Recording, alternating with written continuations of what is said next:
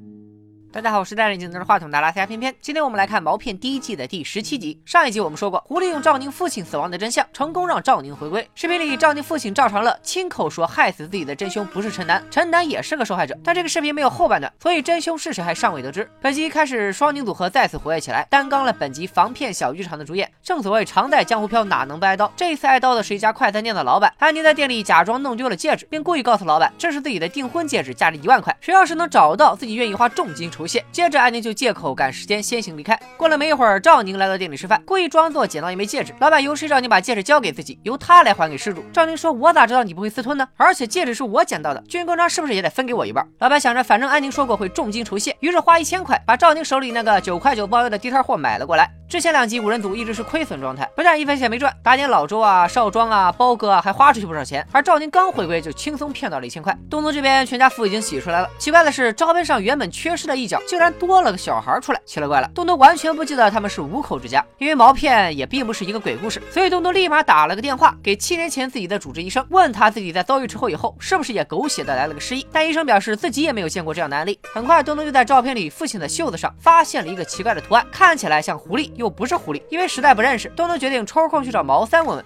出租屋里，小宝急得上蹿下跳。赵宁回来都一个月了，也没什么行动。再这么佛系下去，大家就该组队出家了。同样着急的还有狐狸组织的二哥，用所谓的真相让赵宁回归是狐狸老大的意思。但赵宁总这么盘着不动，他们也不好进行下一步计划。其实这些都在赵宁的掌握之中。正所谓敌不动我不动，敌欲动我先动。赵宁料到经过这一个月的蛰伏，狐狸那边肯定已经按耐不住了，也是时候出面会会他们了。但这次会面没必要和下面那些人浪费时间，要见就得见狐狸的高层。赵宁扔给李伟一个装着资料的 U 盘，里面是两个可以接触到狐狸高层的内部员工的信息。目标 A 三水曾经。是狐狸内部的高层，因为曾经出卖过同伴，出狱后一直被组织里的人排斥。为了重新上位，三水必须通过立功来洗白自己。目标 B 黄飞是狐狸组织的元老，本人没有什么黑料，只是离异单身，独自抚养儿子黄小虎。李伟和东东找到三水，以合作假钞生意为由，让他引荐狐狸高层。事成之后，三水不止可以拿到百分之十的抽成，还能得到重回狐狸高层的机会。三水听完之后，当下就从李伟给的假钞中抽出一百，递给老板买单。很快，老板就找来了剩下的零钱，确认了假钞的质量后，三水答应合作。下面是脑筋急转弯时刻，如果李伟能造出随便用。都不会被识破的假钞，那他为什么还要当骗子？给你们三秒钟，三二一，答案是刚才那些钱都是真钞。李伟料到合作之前，三水肯定会验货。如果假钞质量太水，他们肯定不感兴趣，舍不得阿拉斯加套不着狼啊，所以他直接用真钞引三水上钩。三水同意先引荐一个领导给东东和李伟，没问题的话再和组织里的二哥见面。但东东坚持要对接组织里的最高层，并暗示三水自己不止找了他一个合作对象，谁能让自己对接到最高层，自己就和谁合作。三水考虑再三，还是认了怂，同意带着他俩去见二哥。兵分两路，小宝和安宁来到了黄飞的前妻家，安宁伪装成黄小虎的班主任，告诉黄飞前妻今天黄飞比较忙。没空去接孩子，所以让他下午早点去学校接黄小虎，并顺势要到了黄飞前妻的手机号。办完这一切，安妮接到了何兆义的电话，先行离开。小宝的一路跟踪黄小虎母子，他以中国移动客服的名义给黄飞的妻子打电话，说是为了排查网络故障的原因。接下来的六个小时将会有客服人员不停的打他的电话。前妻连接了几个电话，实在嫌烦，干脆关了手机。小宝转头打电话给黄飞，告诉他自己绑架了黄小虎。黄飞赶紧跑到学校，发现儿子果然不在，给前妻打电话也是关机状态。无奈的黄飞只能答应和绑匪小宝交易，而小宝要的也不是钱钱，而是狐狸组织的地址。安宁在公园里见到了何兆一，何兆一告诉他自己已经被双规，很快就会入狱。从何兆一的讲述中，安宁发现他一直活在对前妻和女儿的愧疚中。临别的时候，何兆一想让安宁叫他一声爸爸，但安宁却始终没有开口。何兆一走后，安宁收到了一封他手写的信和一张存款一百万的银行卡。前面说过，三水在东东的威逼利诱下同意了引荐二哥，小宝也用黄小虎做威胁，要到了狐狸的地址。万万没想到，镜头一转，赵宁已经成功潜入了狐狸的老窝。赵宁的出现让天天大吃一惊，因为三水和黄飞提供的地址都是假的，赵宁根本不可能。找到这里，但天外有天，人外有人。赵宁早就料到了这一切，毕竟狐狸组织的每一个人都有五人组的照片，三水和黄飞不可能不认识他们，所以这两个人肯定是狐狸的诱饵。